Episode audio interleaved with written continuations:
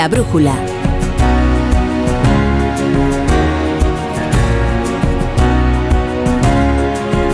Son ya las 10 y cuarto, las 9 y cuarto en Canarias. Eh, nos hemos pasado un poco y hemos limitado un poco el tiempo de la tertulia, así que ahora seré brevísimo.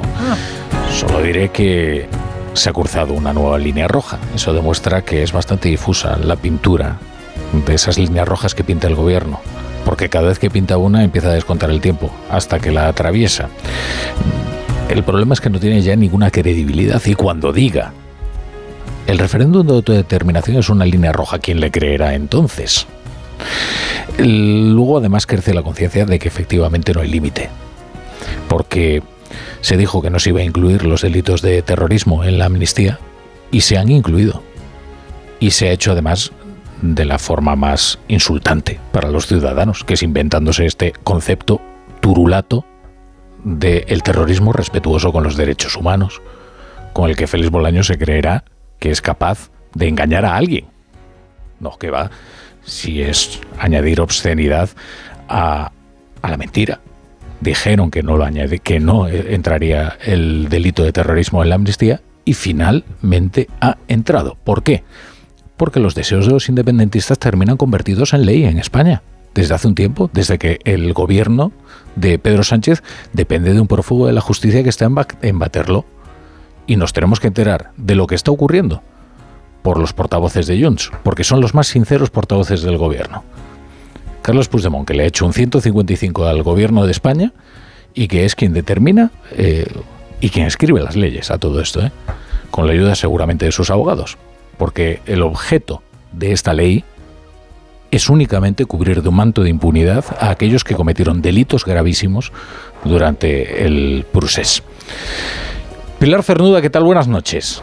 Eh, buenas noches, pero día triste, triste porque, lo decía Mañoco hace un momento, lo acabas de decir tú, eh, jamás pude pensar llegar a una situación así en el que legisla en los que delincuentes condenados por la justicia. José Antonio Vera, buenas noches. Muy buenas noches, Rafa. No puedo estar más de acuerdo, tengo que decir, con todo lo que acabas de comentar. ¿eh? Hombre, este, no, siempre es así, ¿eh? no siempre es así, pero... Y bueno, sí, es un día triste, pero ya es tanta, son tantos días tristes uno detrás de otro que ya yo estoy pasando de la tristeza a no sé qué otro es, a, qué, otra situación está. A la depresión. Sí, sí. Bueno, y Tony Bolaño, que nos aguantó y ya se opinó encima, eh, y además amenazó con la BM más eh, eh, violenta en esta. No, violenta, madre mía. tampoco, tampoco te ¿Qué tal, querido Tony? Hacía tiempo que no nos visitabas por Eh, culpa sí. del fútbol. El fútbol, el fútbol, verdad. el fútbol y cosas Maldito personales que se juntan todas, Rafa, y hacen un cóctel tremendo. Pero aquí, Pero aquí estás, estoy, aquí estoy. bien hallado, Tony Bolaño. Muchas gracias. No vamos a hablar hoy del bar, ni vamos a hablar de decisiones No, arbitrales. no, de, de los robos a mano Así, armada no. tú no hablas del bar y yo no hablo de Negreira y estamos empates. Y aquí el que sale contento es José Antonio Vera, que el otro día en el derby nos dieron para el, no, para el Hombre, pelo. algu- para el alguna pelo. vez tenemos que sacar algo de rédito es. nosotros también. ¿no? Hombre, para una vez que ganáis, porque claro. Oh, para una vez, eh. Estábamos a todos los culés empujando a ver si el Atlético y nos hicisteis pasar canutas, ¿eh? Eh, a las once y media, diez y media en Canarias, comienza Radio Estadio, que Ah, bueno, son los pues que si saben de esto. Ahora nosotros vamos a presentar el menú de la tertulia, que es de lo que hablaremos hoy, en realidad, con José Miguel Azpiroz. ¿Qué tal? Azpiroz, buenas noches. Buenas noches, La Pon Torre. orden. Pues eh, repaso rápido las principales noticias del día, que luego Tony me dice que le robo protagonismo. Tenemos las enmiendas pactadas por el PSOE con Junts y Esquerra para borrar la línea roja del terrorismo que había marcado el gobierno. Al final también habrá amnistía para esos delitos, haya o no sentencia firme. Ahora, los parámetros que se utilizan para valorar los jueces y tribunales no es si existe o no sentencia firme, sino es si se adecua a la directiva europea, si se adecua al convenio europeo de derechos humanos y de libertades fundamentales y si es una violación grave de, esos, de ese convenio y de esa directiva.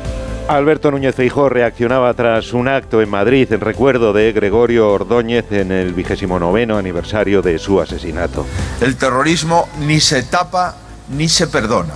Se investiga y se condena hasta el final. Asunto principal del día, aunque por la tarde Esteban González Pons, vicesecretario del Partido Popular, abría otro melón desde el Círculo Ecuestre de Barcelona. El cáncer del Estado de Derecho hoy en España se llama Tribunal Constitucional presidido por Cándido Conde Pipí.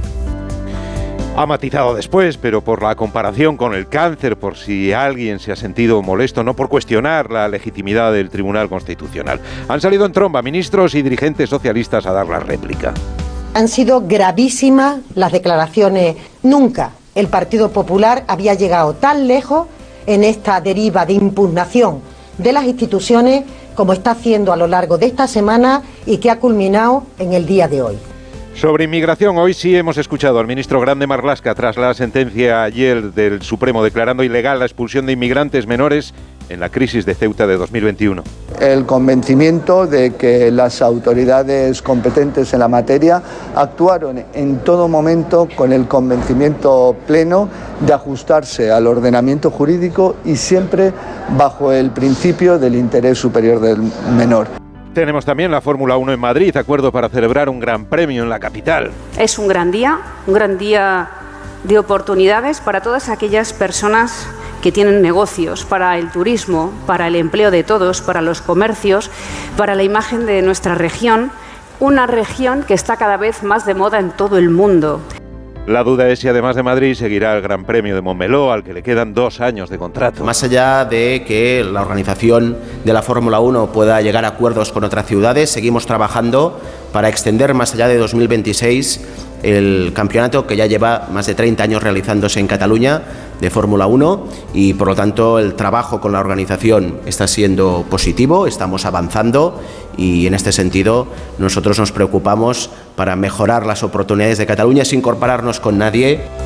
Del exterior, dos puntos de atención. El primero en Estados Unidos, las primarias republicanas en New Hampshire, que esta noche pueden coronar a Donald Trump como candidato republicano a la Casa Blanca. El voto de cada uno de ustedes será el voto más importante de sus vidas. Este es un voto muy importante, muy importante. Comenzamos con tres aspirantes y ahora quedan dos. Y creo que una persona se marchará mañana. Si aciertan las encuestas, esa persona será Nikki Haley, la única que todavía le disputa la candidatura al expresidente. Segundo foco internacional, Alemania. Allí el Tribunal Constitucional retira la financiación pública a un partido de extrema derecha en pleno debate social y político sobre la ilegalización de Alternativa por Alemania, segunda fuerza política según apuntan los sondeos. Y algo habrá que decir de los Oscar tras conocer las nominaciones. Oppenheimer, Los Asesinos de la Luna, Pobres Criaturas, Barbie, Maestro, aunque la que más nos interesa naturalmente es La Sociedad de la Nieve de Bayona, pero mejor que nos lo cuente Rafa el que más sabe del cine. Además, mira, Pilar Cernuda viene hoy de rosa, suponemos que en homenaje a Barbie. ¿No la has visto, Barbie?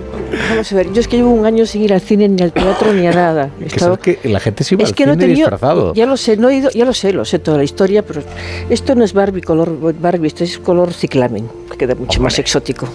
No, Barbie es mucho más, más, Más más, suave, suave, más suave, sí, En esto, mira, pero- ¿sabes lo que pasa, Pilar? Eh, los hombres solo distinguimos un, t- un color Sí. y, y se acabó. O sea, Rosa, no, amarillo, es- eh, verde y rosa, azul, ¿no? amarillo, es solo un tono. Eh, estamos incapacitados. Pues el Barbie para- es mucho más suave que esto, Entonces- esto es más ciclamen. Ciclamen.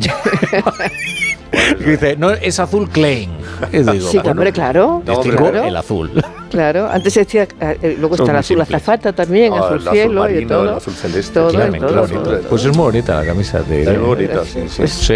La verdad. Sí, sí. De pana, socialista. Pero, pero hombre, ¿Has fijado, pues, Antonio, como Rafa Pues- pone las, sus limitaciones, las hace extensivas al Hombre, por supuesto. O sea, No, pero es verdad, eh, me da rabia decirlo porque me gusta mucho el cine, pero llevo un O año... sea, ¿no has visto ni Oppenheimer ni no he Los visto nada. Llevo un ni- año sin ir al cine y al teatro. He trabajado como una burra este año. No he tenido, no he tenido vacaciones. La primera vez en mi vida que no tenía vacaciones. Sí, eso es verdad. Pero ahora ya que he entregado el libro, ahora ya a Sí, tope, a ver viene- todo de golpe. Te vienen las elecciones de Galicia, que vas a tener que trabajar. Si no, es que pero eso, la eso- vida es una eso- gincana. No, no, pero eso es el día a día. Lo malo es cuando después del día a día, la hora libre o las tres horas libres que tienes, tienes que meter en un jardín, Eso es.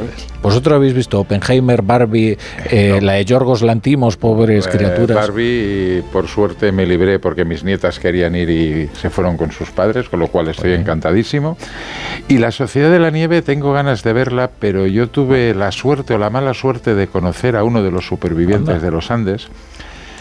eh, en una conferencia en Barcelona y luego estuvimos eh, en una cena con un grupo reducido de personas y me puso de tal manera los pelos de punta que me da un poco de vértigo, y os lo digo sinceramente, ver la película. ¿eh? Y mira que vi Perdidos en su día, pero claro, no lo conocía. Luego pues cuando lo conocí me ¿eh? explicó y además explicaba intimidades muy personales viven, aquellos días. Viven. Viven, perdón. Eso es. Viven, ¿no? Y además hay algunos reportajes. eran Viven, Perdidos en los Andes. Sí, sí, ahora me, me había Pero yo no es tanto por el comer carne humana, que, chicos, si hay que comerla, yo es por el frío. No, lo podría soportar. No, la experiencia vital de todos ellos, las relaciones personales, cómo se desmorona todo en un momento determinado. El libro, el libro es tremendo, sí. no, lo que comentan justamente es en algunos reportajes que han surgido, eh, entonces ellos dicen que cuando eh, superan esa situación, los familiares no les preguntan absolutamente nada, no les preguntan por nada, sobre todo no le preguntan efectivamente cómo se alimentaban, etcétera, porque en fin, eh, ya son cosas que se saben. Pero que ahora, sin embargo, los, los miembros de la familia, los más jóvenes, sí les preguntan absolutamente por todo, ¿no? Porque quieren saber los detalles. Bueno, no me ayudáis nada, no me ayudáis nada en este tema de los Oscar, entonces voy a recurrir a nuestro experto, al que de verdad sabe, que es el director equinótico, que es David Martos, y además lo cuenta muy bien. Querido David, ¿qué tal? Buenas noches, ¿cómo estáis? Buenas noches, buenas noches. Yo voy de color teja, no sé si aporta algo a la conversación. Pues sí, ves, es un color muy definido. Estás muy bien, David. Color teja. Sí. Bien. Qué bárbaro.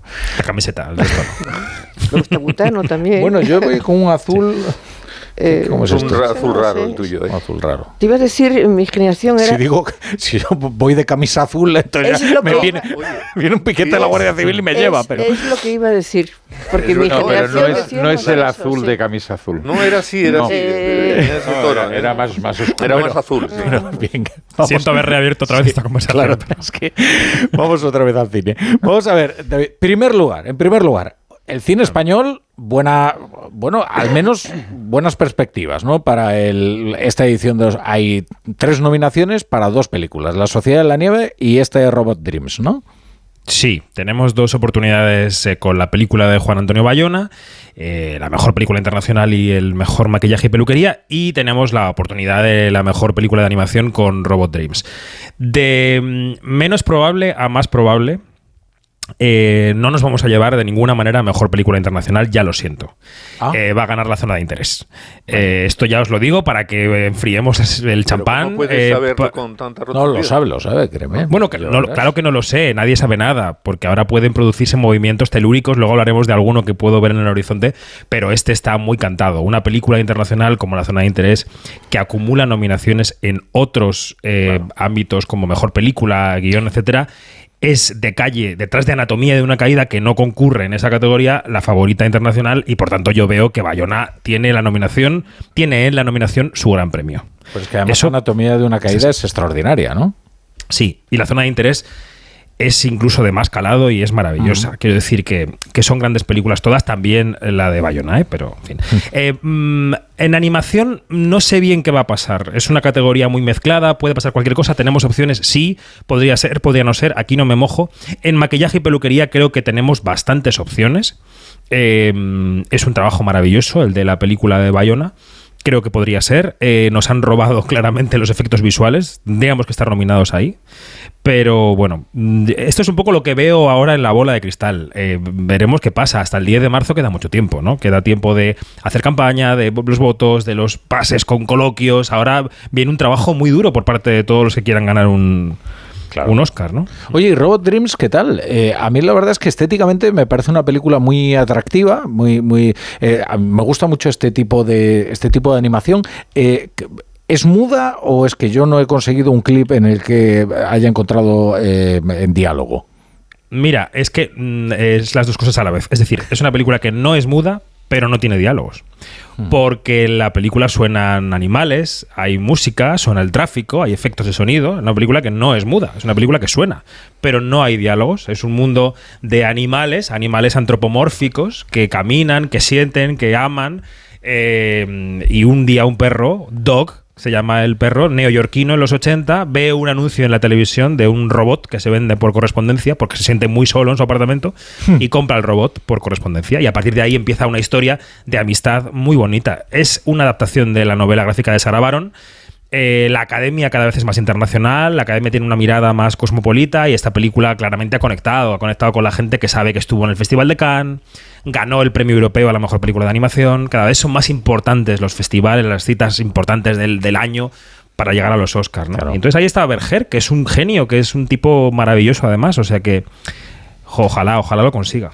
Y eh, hay otro genio no, no, eh, eh, internacional que es Yorgos Lantimos, que yo creo que es eh, muy prometedor para él este, también esta edición de los Oscars. A mí me encanta, ¿eh? es un director, entiendo que es un cine muy torturado, ¿eh? quiero decir, no conviene ponérselo si uno eh, va a tener una, eh, quiere, quiere tener una noche que no se inquieta, por ejemplo, ¿no? Eh, pero la verdad es que es un gran talento y esta de Pobres Criaturas, pues tiene 10 nominaciones, ¿no? Sí, eh, esta, sin dejar de ser una película extraña, porque su cine es extraño, es la más abierta de todas. Es una película bastante accesible para el gran público, con, con buena dosis de comedia. Te ríes mucho, por ejemplo, con el personaje de Mark Ruffalo, que ahí está, ¿no? Eh, y es el León de Oro de Venecia, repito, es que cada vez es más importante estar en un gran festival, ganar un gran festival, para que te vea la parroquia de los Oscar que está repartida por 93 países del mundo. Es que esto ya no son los premios americanos, queridos amigos y Hmm. amigas. Estos son los premios del mundo y cada vez lo serán más. Son 11.000 académicos repartidos en 93 países. Entonces, eh, evidentemente el grueso está en Estados Unidos, pero la mirada es tan global ya que hay que mirar las citas. Y la antimos, bueno, la historia de, una, mm, de un científico un poco loco que es Willem Dafoe, que lobotomiza a la gente, les intercambia los cerebros y tal. Esta cosa viene de antiguo, ¿no? De la literatura. Y, crea una Emma Stone, eh, adulta de cuerpo, pero infantil de mente, que va aprendiendo a hablar y a moverse. Que en una película que es fantástica y la producción, la dirección artística es magistral. En fin, yo soy muy fan de Pobres Criaturas. Bueno, y ahora hazme algunas predicciones. Eh, Oppenheimer eh, ganará y, y, y Cillian Murphy ganará el premio a mejor actor. ¿Qué otros movimientos Cillian telúricos? Murphy no va a ganar mejor actor, ya te lo ¿No? digo. No. No. Va a ganar Paul Giamatti por los que se quedan. Esta es mi Vaya. predicción. Paul. Giamatti. Sí, sí, sí, sí. Yo creo que sí. Mira, eh, mm, eh, recordaban hoy los americanos, hay que leer las revistas americanas, para eso estamos los que estamos en esto, ¿no? Ya sé que los demás estáis a otras cosas, pero eh, di- dicen, recuerdan el caso de la película Argo. ¿Recordáis Argo, la Sí, película de sí. Ben Affleck? Sí, sí, sí, la de Pues los esa- ese año sí. Exacto. Ese año Argo estuvo nominada a Mejor Película y no estuvo nominado Ben Affleck a Mejor Director. Y se montó un poco un escándalo porque dijeron, ¿cómo puede ser, Mm. no? Que, que no, no esté nominado a Mejor Director y sí a Mejor Película. Bueno, acabó ganando la Mejor Película sin estar nominado a Mejor Director. Eh, ¿Qué pasa con Barbie en estas nominaciones? Barbie está nominada a Mejor Película y a Mm. Mejor Guión Adaptado, pero no está nominada ni su directora, Greta Gerwig, ni su protagonista, Margot Robbie. ¿Podríamos estar ante una reacción que se produzca ahora, en las próximas semanas, de la parroquia internacional diciendo cómo hemos sido capaces de no nominar a Greta Gerwig, la directora de Barbie? Vamos a darle la mejor película. Y esto podría pasar.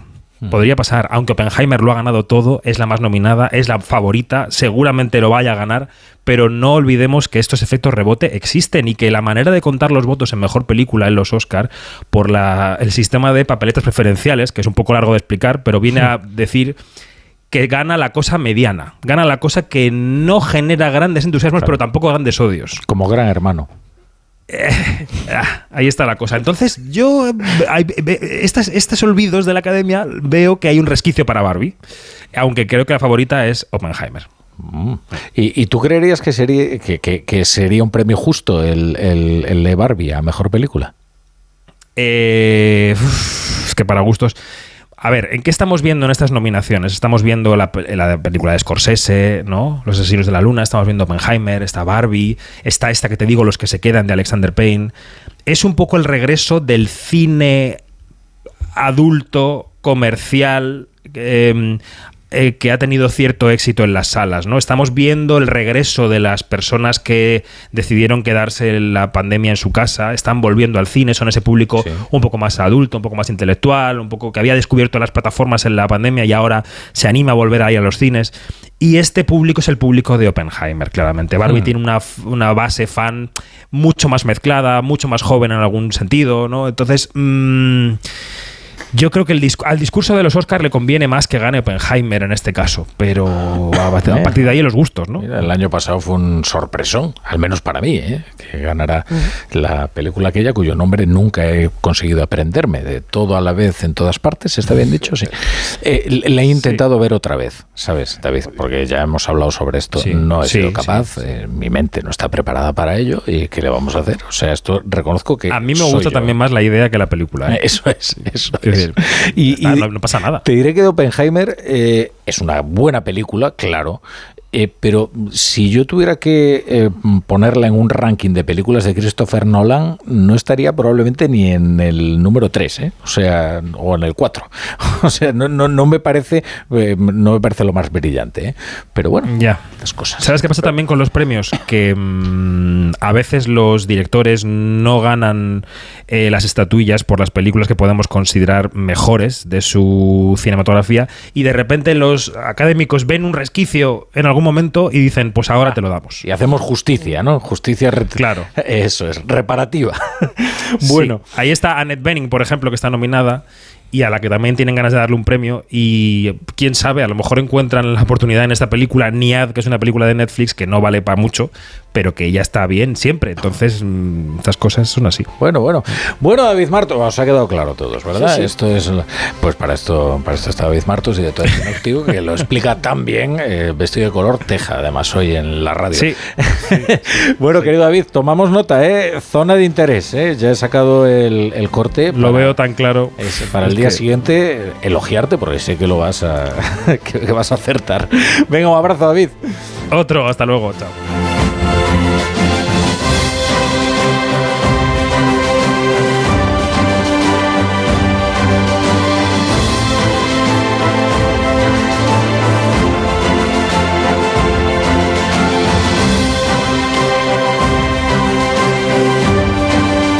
La brújula.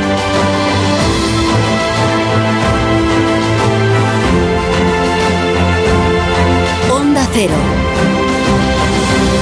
Este es el mejor anuncio del mundo. Un anuncio que no tiene voces famosas, ni la típica canción pegadiza, y sin embargo es el mejor anuncio del mundo. Tengo que darles una muy buena noticia. Su hijo ha superado la enfermedad. Porque el mejor anuncio del mundo es poder decirles a unos padres que su hijo ha superado la leucemia. Ayúdanos a seguir investigando enviando imparables al 28027. Fundación Josep Carreras, Imparables contra la leucemia. Coste del mensaje 1,2 euros, donativo e íntegro, disponible para móviles Movistar, Vodafone, Orange, y Euskaltel y Telecable. Buenas noches. En el sorteo del cupón diario celebrado hoy, el número premiado ha sido 88.684-88684. Serie 43043. Mañana, como cada día, habrá un vendedor muy cerca de ti repartiendo ilusión. Y ya sabes, a todos los que jugáis a la 11, bien jugado. Cada día tengo peor la memoria. Toma de Memory. De Memory con fósforo y vitamina B5 contribuye al rendimiento intelectual normal. Recuerda, de memoria, de Memory. Y ahora también de Memory Senior, de Pharma OTC. Su alarma de Securitas Direct ha sido desconectada. Anda, si te has puesto alarma, ¿qué tal? La verdad que muy contenta. Como me paso casi todo el día fuera de casa trabajando, así me quedo mucho más tranquila. Si llego a saber antes lo que cuesta, me la hubiera puesto antes. Protege tu hogar frente a robos y ocupaciones con la alarma de Securitas Direct. Llama ahora al 900-272-272. Si quieres relajarte, pero te preocupas demasiado por si alguien entra en tu casa, te interesa el seguro de hogar de línea directa. Sí, es tan completo que además de ahorrarte una pasta, es el único con cobertura por ocupación ilegal y se encarga de todo lo importante en caso de que ocupen tu vivienda. Cámbiate y te bajan el precio de tu seguro de hogar, sí o sí. Ve directo a lineadirecta.com o llama al 917-700-700. El valor de ser directo.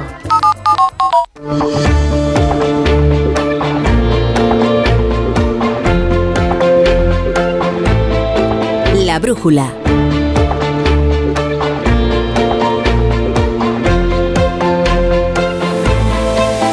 La Torre.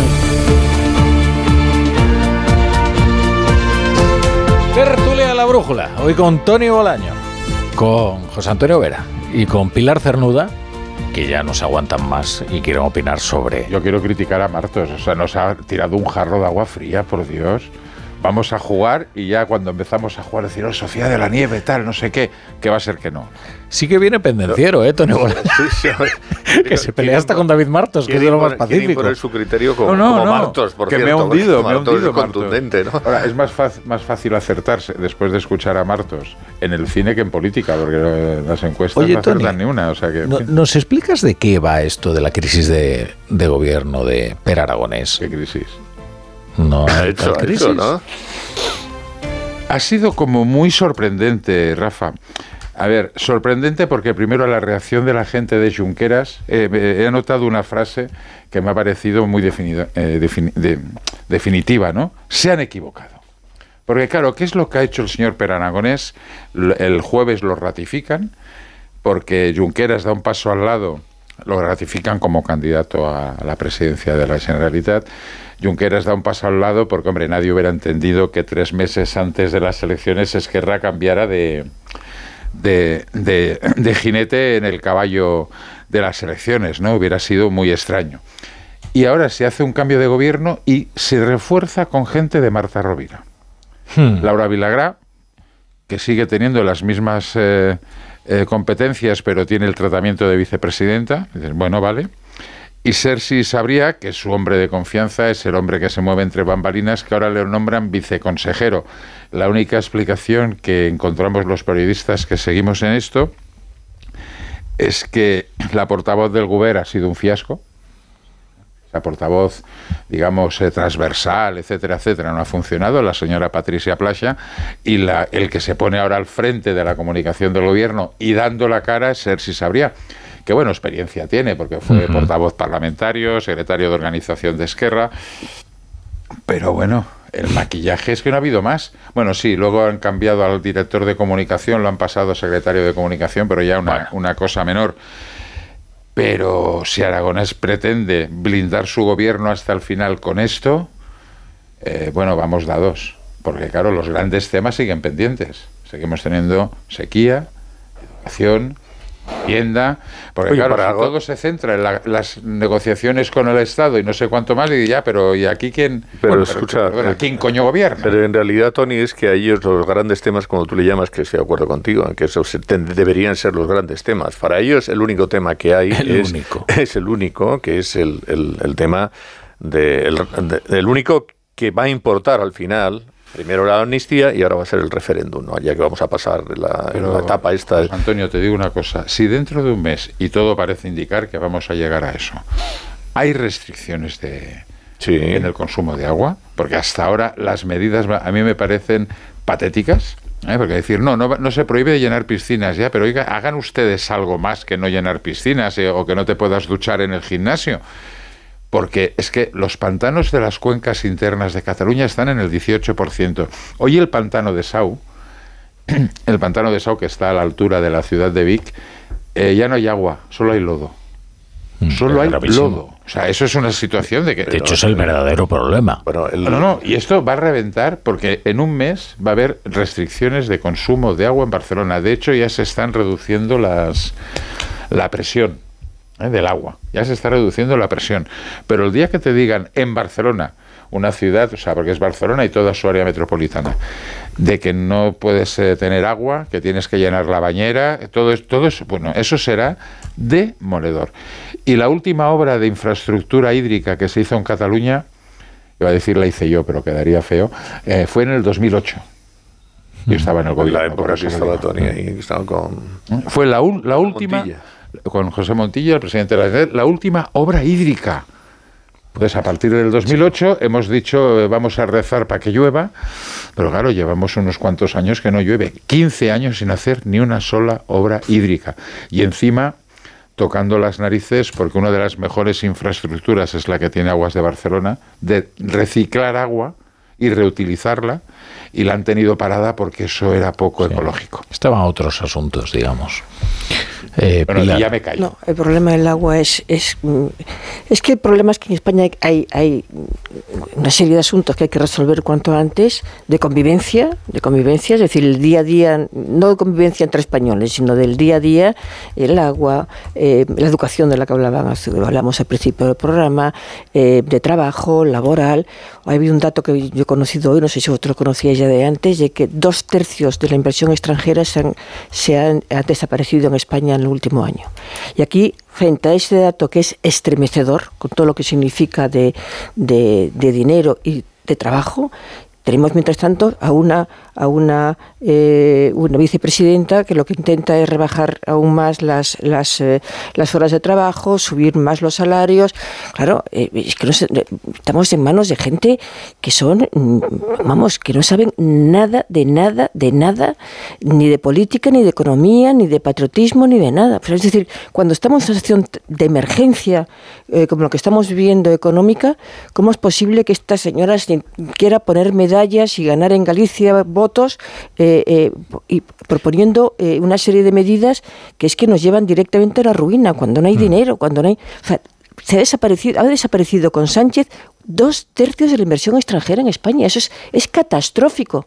Y aquí estamos hablando con un delincuente que es el que está imponiendo las leyes del gobierno. O sea, es como para echarse a llorar. Esta para echarse a llorar. Yolanda Díaz está preocupadísima porque quien le está hiriendo de verdad es la izquierda no la derecha. Eh, hoy, hoy, basta asomarse, dentro de Sumar, hoy basta asomarse a algunos foros cómo la están poniendo por la entrevista de Mark Giro pero en cómo la Pero cómo, vamos a ver, tú y somos Porque es ridícula la entrevista. Yo sé que luego ponemos unos cortes. y si no nos los ahorramos. vamos a ver. Porque es que fue ridículo. Rafa, tú y yo la conocemos por gallega hace años.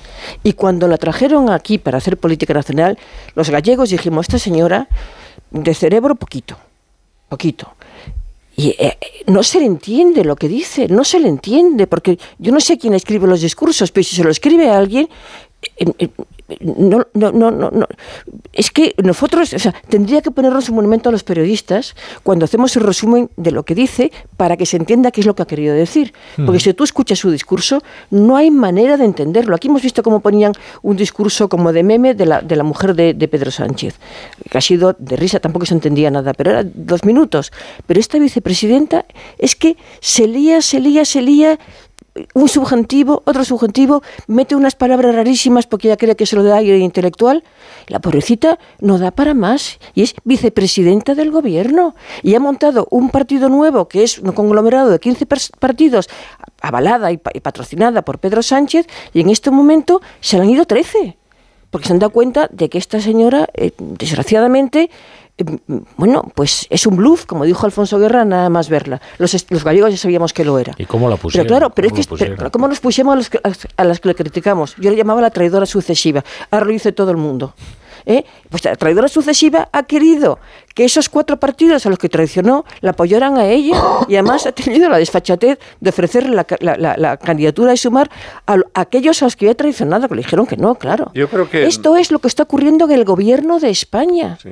Y, y la otra parte del gobierno lo que hace es negociar. ¿Con quién negocia? Con el prófugo, condenado. Y, bueno, es decir, insisto, para echarse a llorar. Sí, no, yo creo que, por entroncar con eso que comentas de, la vicepresidenta del gobierno, segunda, ¿no? Eh, yo creo que hay dos etapas. Hay una que es la que probablemente ella sorprende por bueno por una actividad que parecía que era pues eh, muy absorbente y eh, mucha negociación, etcétera, etcétera. Y me parece que es una es un momento mm, positivo porque además era enfrentar su imagen con la del resto de la gente de Podemos. ¿no? Ella no era de Podemos, pero estaba ahí, ¿no? dentro de Podemos. Y eso le beneficia. Pero claro, cuando ella todo el foco se centra en ella, entonces descubrimos a bueno, tú Pilar y otros muchos ya la teníais descubierta, pero digamos que el gran público descubre a esta mujer que efectivamente, pues al final es bastante bluff, ¿no? Y sobre todo además cuando tienes que hacer una cosa que es eh, ordenar o manejar eh, tu corralito, eh, tu, tu, tu, manada, tu, grupo, pues al final resulta que es un desastre porque hasta eso lo haces mal y luego pues te das cuenta de que nos está echando broncas todo el día, de que realmente sus llamadas a la negociación son todas falsas, etcétera, etcétera. Pero bueno, eso y otro y entroncando. Claro, es un gobierno que al final lo importante, como lo ha dicho antes Tony, es verdad, oiga, la sequía es que en España es un país de sequía, es que ahora hay más por el cambio climático, de acuerdo, pero aquí siempre hemos tenido sequía, desde la época, desde la época de los romanos, pero la época de Franco ya le llamamos la pertinaz sequía.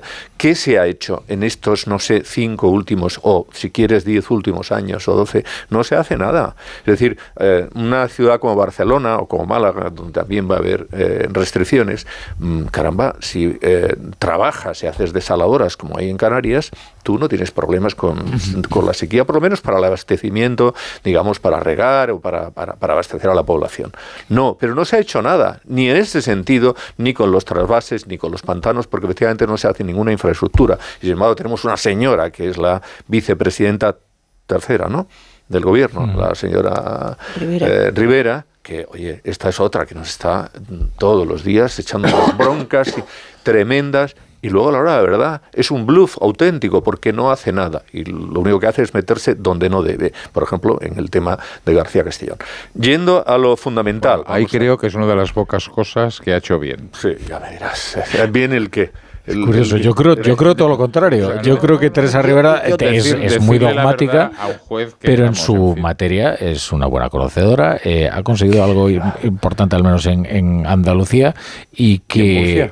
Bueno, es no, no, o sea, perdona. Pero es, buena conocedora y, es. y, tiene un problema, que es que em, le da por insultar demasiado, porque, claro, dices en Andalucía. Eh, ¿Tú crees que es presentable que le llame señorito arrogante al presidente de la Junta de Andalucía, que es justamente, primero, que no es un señorito porque nunca lo ha sido en su vida, es un currante que ha sido toda relación, la vida. digamos, que ha evolucionado para bien. Bueno, pero eh, no por el esfuerzo de ella, sino por el esfuerzo del presidente de la Junta de Andalucía, que sí que tiene un talante de hombre moderado, negociador, todo lo sabemos de verdad, no es el talante de Rivera. Dos no se quieren si, si, uno no por supuesto que sí. En cambio, lo de García Castellón, eh, a mi juicio, es ignominioso. Eh, absolutamente. lo del juez, sí, sí, absolutamente ignominioso. Juez es Absolutamente. ¿Cuándo se ha visto en un país democrático que un, que un miembro del gobierno descalifica el trabajo de un juez? Bueno, un trabajo de un juez que se, se saca una sentencia, un auto, cuatro días. Bueno, pues se recurre. Eh, antes. Se eh, recurre. No, porque es un proceso de instrucción, pero es que el señor García Castellón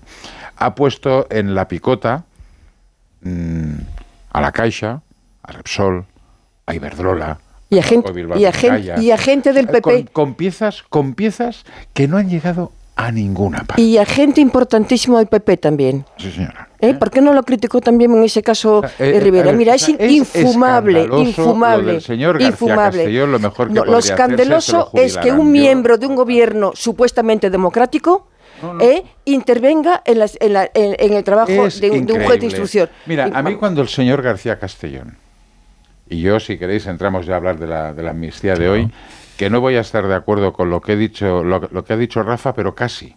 Hmm. Eh, si no estás de acuerdo. Soy, no, no, casi estoy. En algunas cosas coincido, porque mira, yo que soy poco sospechoso de estar a favor de la amnistía, de que considero que es un paso adelante en Cataluña, hoy me ha parecido el debate sobre el tema del terrorismo. Me he quedado estupefacto. ¿Por qué? ¿Por qué digo esto? A ver, la pieza del señor García Castellón, que es el origen de esta, de esta movida, dice que lo de Tsunami Democrático era un acto terrorista. Hombre, ¿son actos terroristas las manifestaciones de mineros que recibían a tiros eh, con aquellos cañones eh, que lanzaban unos tornillos fantásticos a la policía? ¿Son actos terroristas las manifestaciones duras de los metalúrgicos de Cádiz? Ni muchísimo menos. Habrá gente que los considere una barbaridad, una aberración, otros una libertad de expresión, pero terrorismo jamás. Entonces, que el señor García Castellón se invente eso para tener protagonismo, eso se llama guerra sucia. Y lo siento mucho, pero ahí queda. Y guerra sucia, a verla, hayla, porque en estos días la hemos visto. Entonces, a mí lo que me fastidia es que el PSOE entre en esa dialéctica. Porque terrorismo es terrorismo. ¿Eh? como diría Carlos Rovira aquí y en la China popular, ¿vale? Es terrorismo, es matar a las personas, es torturar, es eh, no dejar vivir a la gente, ¿vale? Pero sobre todo cuando hay amenaza física y casos de muerte. Eso es terrorismo, lo estamos viviendo con el yihadismo, o sea, es que tampoco hace falta que nos vayamos a, ETA y no sé cuántas cosas, que por cierto hay algunos que siguen pintando a ETA en las, las sedes del PSOE, como la de Pozuelo de Alarcón de esta tarde. O sea, es penoso Luego las explicaciones del señor Félix Bolaños. O sea, yo, Rafa, yo después de escuchar al señor Félix Bolaños, lo hemos comentado antes fuera, me he quedado, digo, no me lo puedo creer, pero ¿qué me está diciendo?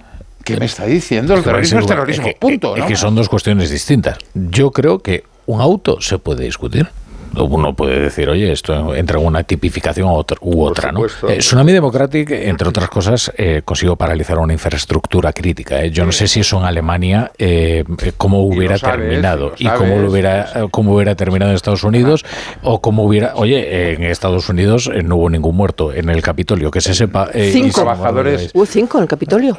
En el, ah, bueno, entonces estoy yo, perdón. No, no, cinco muertos. Pero bueno, ellos fueron, no, pero, ¿cómo se dice? Eh, ellos fueron condenados por sedición, eh, los, los, autores. Bien, en cualquier caso. En, el aeropuerto de Barcelona fue invadido en el año 2005 6, fue invadido por los trabajadores y se les acusó de muchas cosas, pero no de terrorismo. Y eso fue sí, se puede discutir destrozar toda la infraestructura sí, el problema, sí, se, de Barcelona. esa decisión eh, se puede discutir, eh, como, como todo en, en democracia. Ahora, lo que es indiscutible, lo que es, indiscutible es que lo que ha revelado esa decisión de García Castellón es que se está haciendo una ley a medida para cambiar impunidad por apoyo parlamentario. Y esto es corrupción política, de primer orden. O sea, y que además eh, todas las líneas rojas que va dibujando el gobierno, todas las va traspasando, incluida la de incluir eh, delitos terrorismo, de terrorismo bajo una invención que llame idiotas a los ciudadanos como la de un terrorismo respetuoso con los derechos humanos, que es lo que ha hecho hoy Félix Bolaños. La, tipificación de, delito de terrorismo, quien, quien la hace originalmente es la Fiscalía, que luego resulta que, es que la hace la Fiscalía, que luego resulta que como las cosas cambian, porque antes Puigdemont era malo y ahora resulta que es bueno y ahora le tenemos que y antes no, pues entonces la Fiscalía también cambia de opinión. Pero esto, quien lo dice al principio es la Fiscalía, pero lo dicen también quienes hacen los informes. Cuidado porque Tsunami Democrático es una organización perfectamente estructurada y financiada. Y a la conclusión que llegan los investigadores es el que el que está en la cúspide es el señor Puigdemont. Puigdemont es el que organiza Tsunami Democratic ¿eh? Mm, eh, desde todo punto de vista en sus acciones, en cómo tiene que funcionar y en cómo se tiene que financiar y a lo que se dedican evidentemente, es lo que en el País Vasco se, dedica, se denominaba terrorismo callejero. Porque así se... ¿Cómo que no? O sea, cuando tú te dedicas a incendiar calles, cuando te, dedica, te dedicas a mm, tumbar contenedores, a incendiar coches... A saltar comercios, a saltar, a la gente. eso es terrorismo callejero. terrorismo callejero. Cuando tomas al asalto el aeropuerto del Prat y además obligas a un montón de gente que está allí, entre ellos un ciudadano, que el hombre pues tenía una dolencia cardíaca y que se tiene que ir andando terminal por terminal hasta que, claro, llega exhausto y al final dices, no, ha muerto de un infarto. Ah, bueno, ah. es que si a lo mejor este señor coge su vuelo y se va a su ciudad, no tenía que haber muerto de un infarto porque no tenía que haber andado todas esas terminales. No, eh, a ver, está, en, el Prata hay una en el Prata hay dos terminales, estaba en una y no, en la otra. o sea, hay, hay tres, lo que pasa es que hay una que es muy pequeña, en fin, que está unida como pasa, aquí, como pasa aquí en Madrid entre la, entre la 2 y la 3. Pero, eh, bueno, oye, porque teníamos la del puente aéreo, Tony. Y pero es que ya eso ya no existe, José Antonio, te, te veo antiguado. sí, bueno, me ves antiguado, pero tú sabes perfectamente que había la, T1, la T2 y la T3. Vale, que al que una era tan pequeña que al final resulta que está absorbida, pues pasa aquí como la T2 con la T3, efectivamente. Pero no, esta no es la polémica. la polémica es que anduvo un, espacio, un, un, tiempo que no tenía que andar y además con la presión, un juez lo investigó, lo investigó, tuvo, asistencia, le cogió, le cogió un, síncope y le podía haber pasado en cualquier otro momento. O sea, a eso es la gran excusa. Porque hubiera cogido porque su vuelo el señor García Castellón, si tanto interés tenía, ¿por qué tiene esa, ese auto durante cuatro años durmiendo en un cajón? No, no lo tiene durmiendo. Y lo despierta cuatro días antes. No es verdad que lo tenga cuatro días antes es que no es verdad eso. Eh, de, que eh, se, apruebe la ley de amnistía. Eso es real. No. eso es real, tan real como que en Barcelona hay la T1 y la T2. Lo de la T3, José Antonio, eso era cuando tú eras joven. Es que vamos, es una no, no, no, no, Y, a ver si llegamos a un acuerdo con esto. Vamos a ver, eh, si uno eh, se alía con un prófugo de la justicia, lo normal es que ese, ese aliado que te has buscado vaya a tener problemas con un juez, ¿no? Eso es lo normal, ¿no? Porque es lo que le ocurre a los prófugos, que por algo están eh, huidos de la justicia. No, no, has huido así porque, en fin. o sea, eso, lo normal es eso. Lo anormal es que un gobierno se ponga de parte del reo y no del juez. Pero bueno, incluso en esa circunstancia. Y lo que ya es un delirio es que le haga una ley a medida, escrita a medias con el delincuente para poder amnistiarlo. Y ahí es donde yo creo que está lo verdaderamente grave. Porque, oye, el Supremo ya decidirá lo que ocurra con eh, el caso de los delitos de terrorismo de Tsunami Democratic y de Carles Puigdemont. Pero aquí lo único cierto es que es lo que sea con tal de que Carles Puigdemont no entre en la cárcel y le preste siete votos. A mí, ¿sabes lo que me parece más terrible de todo lo que estamos viviendo estas semanas? Lo peor, la indignidad. Es decir, ¿cómo es posible que en el gobierno haya personas, empezando por el presidente, que hayan preferido perder la dignidad para hacer algo absolutamente que no se puede aceptar? No se puede aceptar. Y ahí hay gente con una trayectoria respetable. Y no ha sido capaz ni uno de ellos de dar un puñetazo a la mesa y decir, hasta aquí, presidente, yo por esto no paso. A mí eso es lo que me llena de estupor, de vergüenza, de, intranquilidad. O sea, ¿en manos de quién estamos? Bueno, pues estamos en manos de la mayoría que gobierna este país. Eso nos guste o no nos guste. Sí, sí. Yo lo que sí le recomendaría al gobierno es que eh, compraran un manual, que es el de pactar con el escorpión. Cuando el, con el escorpión, cuidado cuando pactas, porque pactes, lo que pactes pica. Pica. Fijaros que hoy la señora, la señora Miriam Nogueras ha salido eh, anunciando a bombo y platillo el acuerdo, que luego se ha matizado mucho, pero el acuerdo es, entran los delitos de terrorismo. A mí se me pusieron los, los pelos como escarpias. Si os fijáis, las ediciones digitales de todos los periódicos titulaban así sobre las 11 de la mañana, que, que digo, Luego ya se ha matizado, etcétera, etcétera, etcétera. Pero es que Junts para Cataluña o sea, está jugando su propia partida de cartas y eso liga con lo que hemos, em, como hemos empezado la tertulia, con el tema del cambio de gobierno. O sea, Esquerra le están temblando las piernas hasta decir basta, porque Junts está recuperando un espacio. No solamente con el tema de la amnistía y demás, que es un tema menor, en serio, a nivel electoral, en Cataluña, ¿eh? estoy hablando, sino con el tema de la inmigración, que ha puesto el tema de la inmigración encima de la mesa y aquí todo el mundo se ha puesto nerviosísimo. Porque fijaros de que el acuerdo aquel famoso, ¿dónde está? ¿Qué, ¿Qué, acuerdo? Eh, ¿Qué letra tiene? ¿Qué letra pequeña? No sabemos nada. Y eso es lo que significa pactar con el escorpión. Que hagas lo que hagas, siempre te va a picar y va a pedir más. Y el señor Félix Bolaños, encima, te reconoce que Junts no le hace ni puñetero caso, que Junts quiere hablar con Santos Cerdán y él nada más puede hablar con Esquerra. dices, pero a ver, en una negociación tú eliges a tu interlocutor. Bueno, solo faltaría. Pero es que como no... Es que claro, yo es que ya llega un momento que dices, pero, no puedo Tony, me estás dando la razón, es que han perdido la dignidad. No, no es Y aceptan negociar... No, no, claro. A, mí, vamos a ver, yo soy miembro del gobierno y tengo que negociar con el de frente. Y me dice, no, contigo no, sino con aquel. Y digo, pues aquí te quedas ni con él, ni conmigo, ni con nadie. O sea, aquí falta... bueno, pero te pasa lo mismo con el... Pero vamos a ver, tú estás poniendo ahora eh, a García Castellón. Bueno, ¿Y qué me dices del fiscal general del Estado? Bueno, es que es otro, otro que tal baila, en, el sentido de que hace lo que le mandan desde Moncloa. Evidentemente, los, fiscales generales siempre tienden a, decir si... No son del partido de la oposición. no, no, acabo de decir, pero ninguno como este. Yo creo muy acertado. eso, eso, es, eso, es, el discurso de González. Perdona, perdona. Todos los poco a Vera, un poco a Vera, que no le dejéis a Vera. Vamos a, yo, me parece muy acertado esto que ha dicho Pilar, de la dignidad. Es que, y además esto creo que es fundamental y tendría que ser... ¿Qué pasa? Que los que estamos a favor de la amnistía no, somos dignos. No, he dicho eso. es que no he dicho eso. Dejarme un minuto, dejarme un minuto de desarrollar algo. Vamos a ver, vamos a ver. Si, ¿Por qué digo esto? Porque, vamos a ver, es que mm, si tú tienes una posición y estás muy convencido de ella, como eh, diferentes eh, ámbitos, eh, miembros del gobierno lo han dicho, el presidente del gobierno el primero, no digo que la tengas que mantener hasta el final, porque si se demuestra que estás equivocado, puedes cambiar, ¿vale?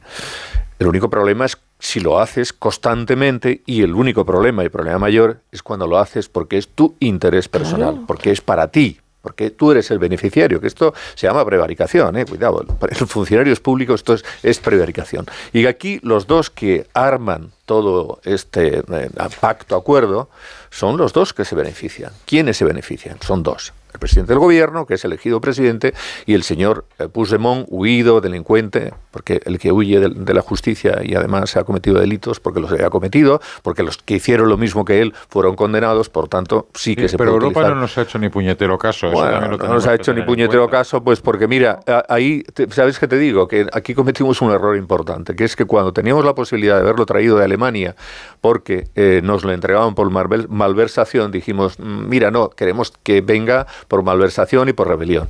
Y esto pasa como con los mafiosos. Es mejor cogerle con lo que puedas, aunque sea un delito fiscal, porque te lo traes aquí y este señor hubiera estado aquí, lo hubiéramos juzgado por malversación y hubiera sido condenado ya. Pero bueno, esto es otra cosa. Lo que me refiero, el tema de la dignidad es fundamental, porque es que primero era la amnistía.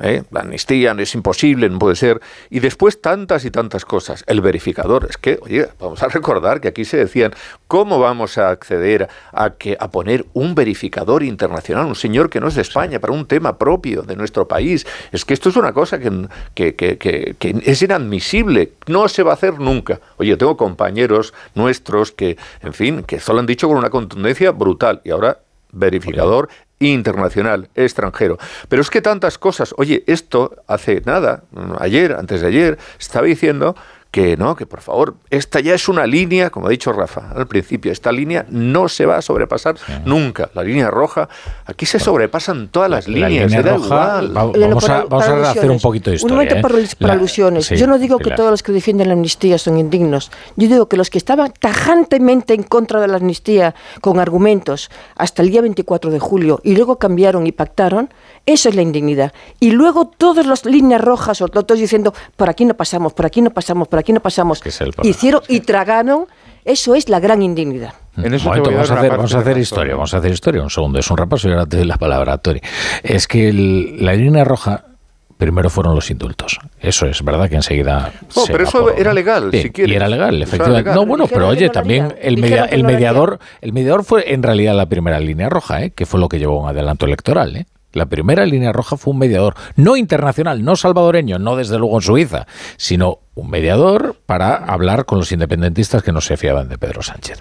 En la mesa de diálogo con Esquerra con Esquerra, no con un prófugo. ¿eh? Tenemos dos mediadores ¿eh? del Consejo General del Poder Judicial que todavía estamos esperando. No, no, pero eso, pero, pero yo te estoy hablando de la prehistoria de todo esto. Luego fueron los indultos ya en el informe de los indultos apareció otra línea roja. Y es que se decía, los indultos, al contrario que la amnistía, sí tienen un encaje constitucional y son discrecionalidad del, gobierno. Ahí teníamos otra línea roja. Luego se colocó la línea roja en la el cambio en el Código Penal eh, para la derogación de la sedición y la siguiente línea roja fue, sí, la sedición sí, pero no la malversación, otra línea roja que cayó.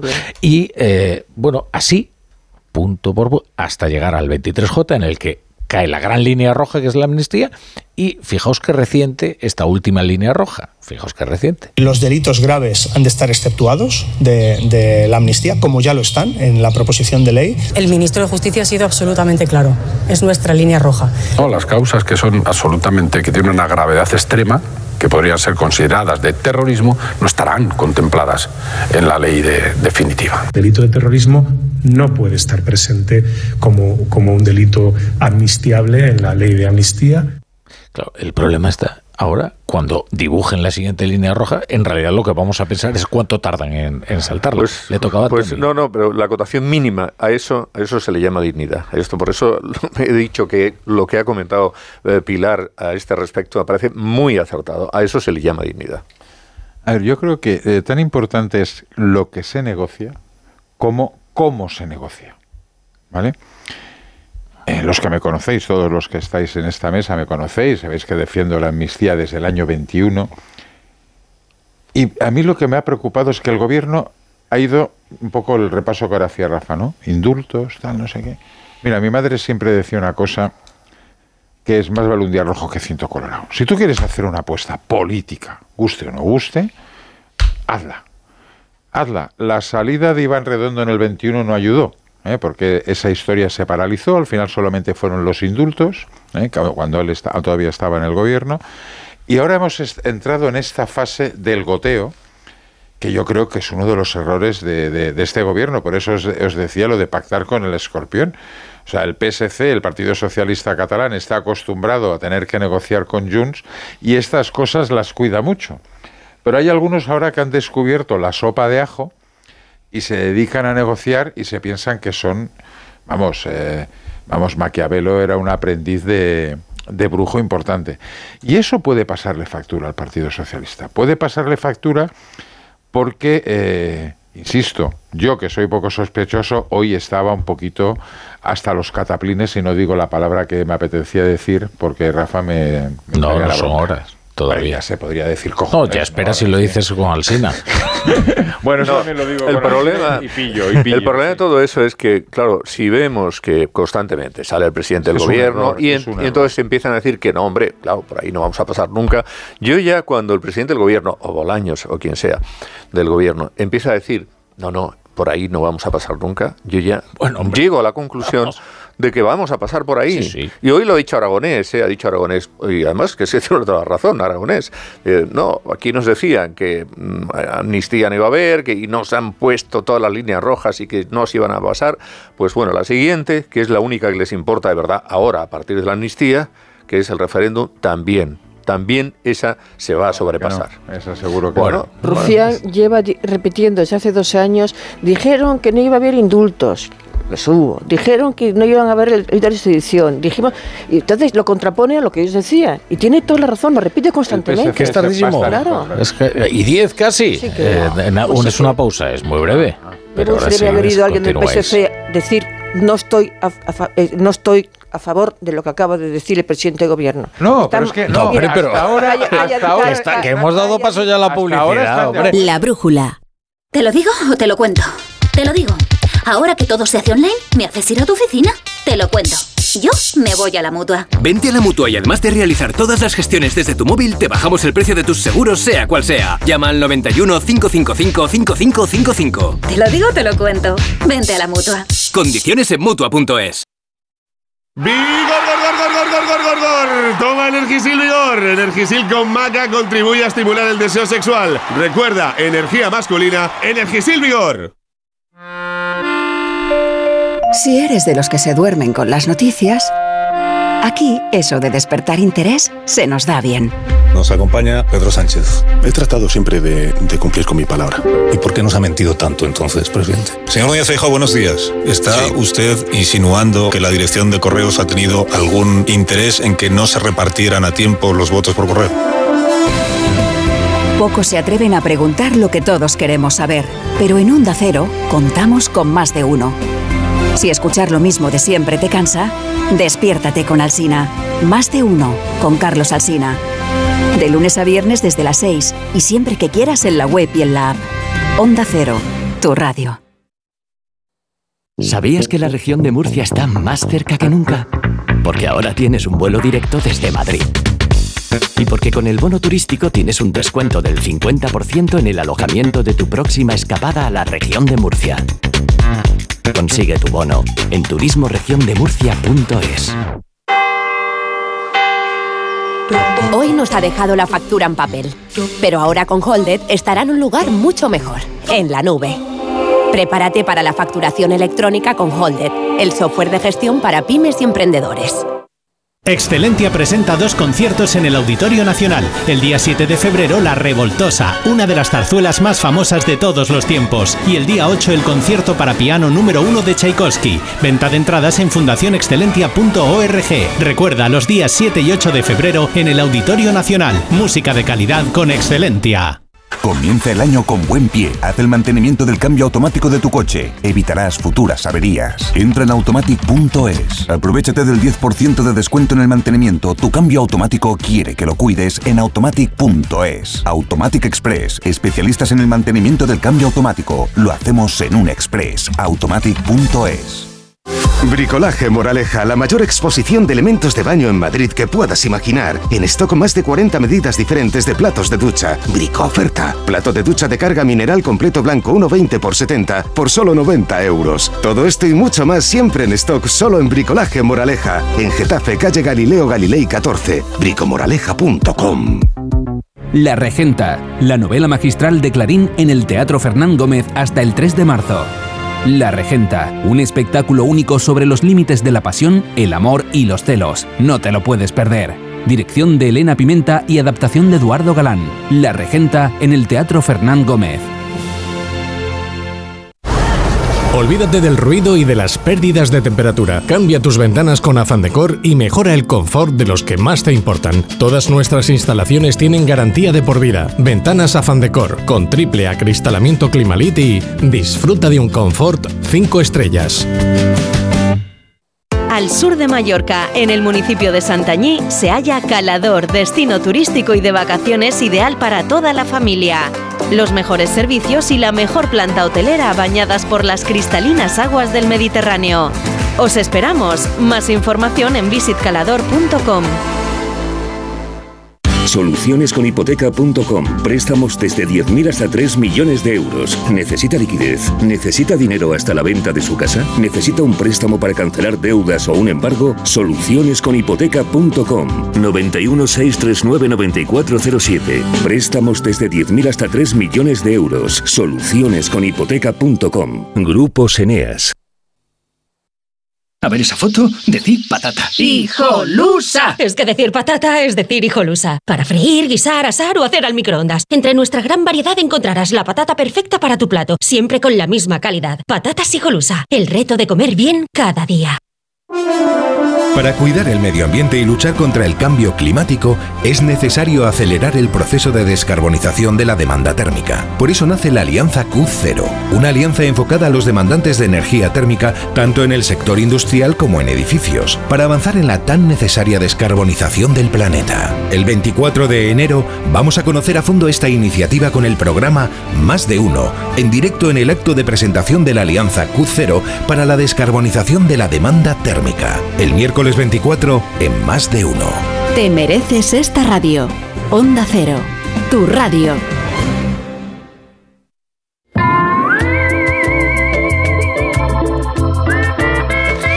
Para todos los que estáis al volante, esto os interesa, porque ahora con el seguro de coche de línea directa, además de ahorrarte una pasta, tiene muchas ventajas. Como vehículo de sustitución, y no solo en caso de siniestro robo, sino también por avería. Para que no os quedéis nunca parados, cámbiate y te bajan el precio de tu seguro de coche, sí o sí. Ve directo a lineadirecta.com o llama al 917-700-700. El valor de ser directo. Pues estamos en la tertulia de la brújula con José Antonio Vera, Félix Bolaño. eh, uy. No le has podido decir otra cosa. Esto ha sido aposta, ¿eh? Esto ha sido aposta. Es que así no se puede, Tony. O sea, pero ¿por qué, ¿por qué te llamas Bolaño y el otro Bolaño si es, un lío? es un lío, no hay diría manera. Rajoy. José Antonio Vera, Tony Bolaño. y Pilar Cernuda. Mira que si llegas Oye, a tener a Félix Bolaños de tertuliano después de los palos todo que le hemos dado. Sí. ¿Sabes lo que haría si lo tuviera? Mira, Bueno, le bueno. leería la. Es que es muy interesante. Estaba ahora, mientras vosotros discutíais en la publicidad sobre vuestras cosas, leyendo la directiva de la Unión Europea, del Parlamento Europeo y del Consejo, la 2017-541, relativa a la lucha contra el terrorismo. Y va a tener bastante difícil justificar Félix Bolaños este concepto, este concepto eh, tan dislocado del terrorismo respetuoso con los derechos humanos, teniendo en cuenta además de que la definición que hace sobre el terrorismo esta directiva, pues eh, bueno, yo creo que sí que puede encajar en algunas de las actividades ¿eh? de Tsunami Democratic. Por ejemplo, esto de destrucciones masivas de instalaciones estatales o públicas, sistemas de transportes, infraestructuras, eh, con el fin de eh, obligar indebidamente a los poderes públicos o a una organización internacional a realizar un acto o a abstenerse de hacerlo.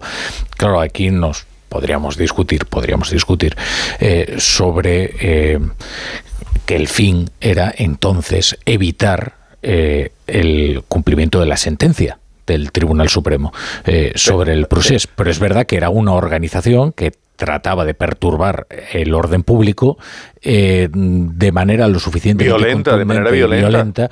como para obligar a los poderes públicos a tomar una determinación. Eso, eso que cuentas es importantísimo de cara al recurso ante el Tribunal de Justicia Europeo, porque hay dos líneas rojas que en Bruselas son imposibles de saltar. Uno es la corrupción y otro es el terrorismo. Hmm, por eso digo que es, es un tema bastante complicado. Yo eh, insisto, ¿eh? Y, en esto eh, eh, yo creo que los autos de los jueces, precisamente porque son públicos y porque ah, se pueden discutir, ¿eh? Eso faltaría. Es que una democracia se puede discutir cualquier acción que toman los poderes públicos y la justicia es uno de ellos. pero la directiva europea es bastante clara al respecto. Por esa regla de tres, las huelgas de los mineros eran eh, terrorismo y las huelgas de los metalúrgicos eran terrorismo. O sea, a ver dónde ponemos el freno. Porque acordaros cuando a los miembros de los piquetes se los, se los metía en el trullo durante varios años. que los, volvimos locos y aquello los propios jueces lo tiraron para atrás porque era una pero, pero la cuestión, barbaridad. vamos a ver, los mineros... Los mineros momento, momento. La cuestión es que la Unión Europea ah, concede, concede laboral, a los jueces... Hombre, disparaban con cañones y, tiraban hierros. Pero, o sea, ya, pero, ya, pero vamos... En, lugar de de distinguir respecto de la tipificación del, del delito, vamos a ver cuáles son las consecuencias de esto. La Unión Europea concede a los jueces de los países la potestad de eh, investigar de, la comisión de determinados delitos, entre ellos, por ejemplo, estos del delito del terrorismo. Es decir, la directiva no va a cuestionar a García Castellón, sino la voluntad de un gobierno de amnistiar delitos de terrorismo, que es algo que los tratados de la Unión Europea prohíben expresamente.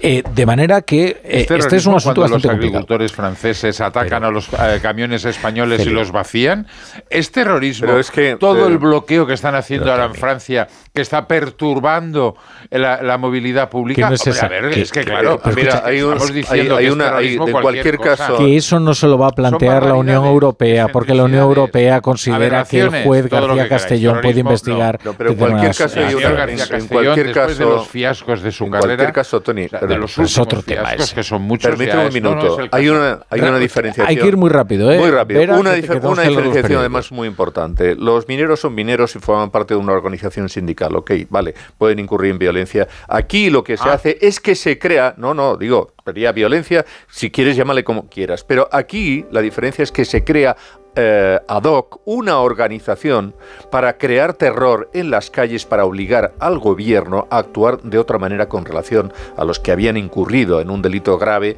que terminó siendo pues un golpe eh, separatista en Cataluña. Esta es la historia. Es decir, se crea una organización por parte de esta gente que se dedica a cometer actos de terrorismo y vandalismo callejero. Solo le vais a dejar un minuto a Juanjo de la Iglesia. Juanjo de la Iglesia. Eh, los periódicos de mañana. Tenemos un minuto, ¿eh? Pues sube el reo rápidamente primera noticia del mundo. Texto final de la amnistía. El PSOE crea la figura de terrorismo light a medida de Puigdemont. Pacta con Esquerra Republicana y Junts una nueva redacción de la ley que distingue el terrorismo del procés del que causa violaciones graves de derechos humanos. Terrorismo bueno y terrorismo malo. Entre comillas. En 20 minutos, mismo asunto. PSOE y Junts pactan ampliar los delitos de terrorismo cubiertos por la amnistía. El olvido legal se extiende a todas las acciones relacionadas con el siempre que no causaran, entre comillas, violaciones graves de los derechos humanos. El periódico de España.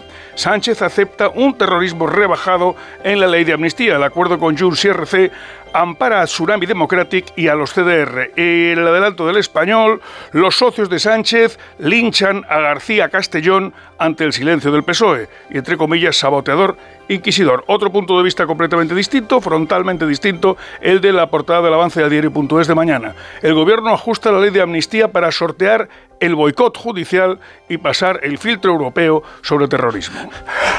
Oye, pues lo has conseguido. muy largos. ¿eh? Es, que, es que vamos muy atropellados hoy. Vamos, muchos contenidos. El linchamiento, el linchamiento García Castellón, el quien lo incita es el Partido Socialista. La brújula. Cuando rascas un rasca Cleopatra, un rasca Link o cualquiera de los rascas de la 11, no solo puedes rascar premios. ¿Ah, no? ¿Y qué más puedes rascar? Pues puedes rascar un buen momento, una anécdota divertida con tus amigos y puede que hasta mucho dinerito. Eso sí que sería una buena anécdota. Venga, dame un rasca. Con los rascas de la 11 tienes un montón de maneras divertidas de rascar momentazos y premios de hasta un millón de euros. Rascas de la 11. Rasca el momento. A todos los que jugáis a la 11, bien jugado. Juega responsablemente y solo si eres mayor de edad. Su alarma de Securitas Direct ha sido desconectada. Anda, si te has puesto alarma, ¿qué tal? La verdad que muy contenta. Como me paso casi todo el día fuera de casa trabajando, así me quedo mucho más tranquila. Si llego a saber antes lo que cuesta, me la hubiera puesto antes. Protege tu hogar frente a robos y ocupaciones con la alarma de Securitas Direct. Llama ahora al 900-272-272. La brújula. La torre. Aquí, aquí. Eh, siéntate aquí, brasero, entre, entre Tony y Pilar Cernuda. Aquí. Muy bien. Eh, viene acompañado. Hola, Tony. Hombre, apágame el móvil, brasero, por favor, que eres un profesional. Es, el de Tony con las noticias de última hora que le A ver, oye, yo estoy Es que no para de trabajar, entonces siempre le llegan, eh, incluso a estas horas, eh, intempestivas, le llegan mensajes a Roberto Brasero. Eh, querido Brasero, eh, lo primero un reconocimiento. Dijo ayer Brasero, vendrá la primavera. Y aquí está la primavera. Yo, ¿sabes qué te digo? La primavera se queda. Es que es muy llamativo. Bueno, hay una excepción que son las zonas de niebla. Nieblas persistentes, hablo, no los bancos de niebla que podamos tener mañana por la mañana en Galicia, en Madrid, Cáceres, Toledo, Ciudad Real, esos levantan pronto. Pero hay niebla persistente que va levantando un poquito, se queda el día gris, como ha sucedido hoy en zonas de Castilla y León, y mañana también en esa zona, Zamora, por ejemplo. Y, y mañana también por el sur de Huesca, interior de Lleida, por el Ebro, ¿no? Las dos zonas de niebla persistente, dos zonas donde las temperaturas serán bajas, pero, pero fíjate lo que es una temperatura baja mañana, 12 grados en Zamora, 12 grados con niebla, dirá Roberto se ha equivocado, niebla que tenemos dos, no, no es ese anticiclón de invierno el que tenemos, es un anticiclón casi de primavera. Viene con una masa de aire cálido, templada. Aunque tengas niebla y el cielo gris, vas a tener 12 grados. 11 en Lleida a lo mejor, pero no lo, las temperaturas, esas gélidas frías y heladas, que ya de esas nos olvidamos, Rafa. Y Pilar, fíjate, no solo no tenemos heladas por la mañana, sino que por la tarde las temperaturas van a subir prácticamente en toda España. El jueves siguen subiendo y vemos ya tardes de manga corta. Porque yo creo que mañana, en Teruel, con 22 grados que van a tener, se ponen la manga corta. Yo creo que mañana en Vitoria, con 18 grados, En Vitoria. van a tener incluso días eh, con temperaturas más altas que en verano a veces. Aitor Gómez en, en camiseta de tirantes. 21 en Cuenca. Claro, más altas las vamos a tener en Sevilla, mañana 24 grados, pero quizá ahí es más habitual. O Murcia. 34 grados 24, en Sevilla. 24, 24. 24, Y- ah. y Murcia, y- 25. Y dirá Caraballo que tiene frío. Entonces, con 24 es todavía sí. Pero es que pasado en Murcia podemos llegar a 27. Bueno, es lo que te anuncié ayer. Adelanto primaveral para esta semana. Y hoy te digo, primavera que se queda porque el anticiclón se está poniendo cómodo y este tiempo hasta final de mes de enero y principios de febrero como poco. Pues chicos, ¿sabe lo que tiene que hacer usted? Es ahora, usted que tiene la cama canapé y ahí en el canapé es donde guarda la ropa de, de verano, eh, pues eh, la saca. Ay, porque hay que la tiene en bolsas al vacío, ¿no? que Sí, se pues un lleva poquito mucho ya sí vamos sacando. Pues ya la saca, saca la camisa de, de hawaiana y, y bueno, y se va a pasear y se va de terraceo. Qué bonito el terraceo. ¡Hala! Brasero, a coger moreno. Sí, bueno, hasta luego.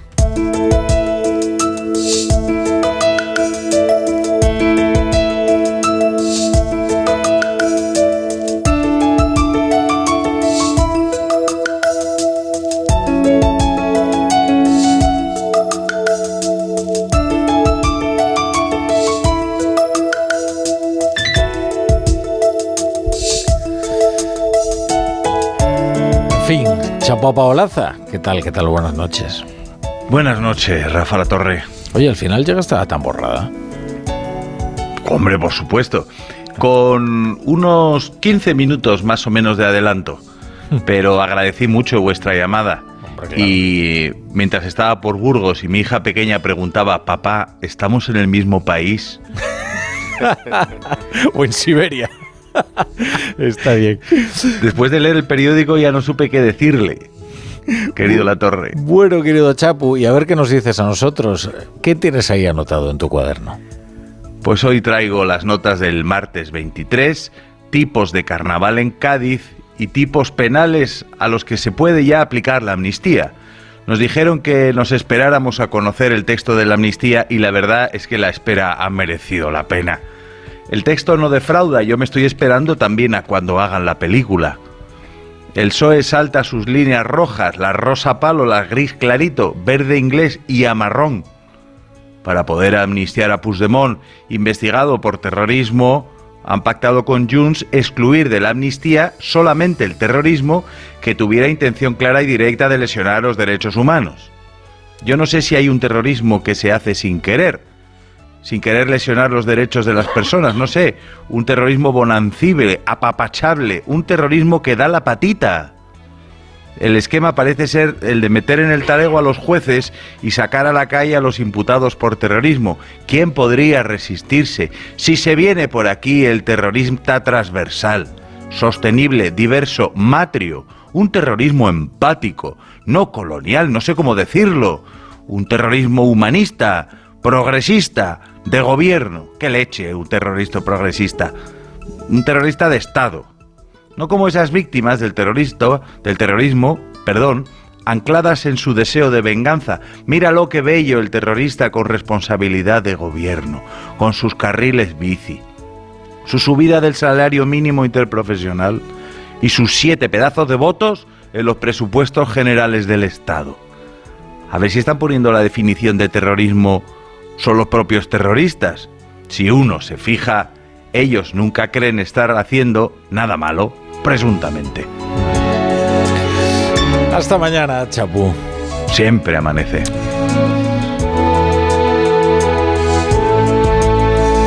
Tony, ahora si te interesa, por ejemplo, los audios del bar o, hablar del caso Negreira, que hay novedades muy interesantes. Me interesa un vídeo que es cómo marcar un gol con el hombro y que no sea mano. Bueno, como con el hombro no es mano. hombre, pero es hombro, es hombro, es hombro, con el antebrazo. venga, hombre, venga. hombro es hombro. Quería decir que así, si, así si ahora esto es lo que os interesa, os podéis quedar a escuchar el Radio Estadio Por Noche con Rocío Martínez y con Edu Pidal.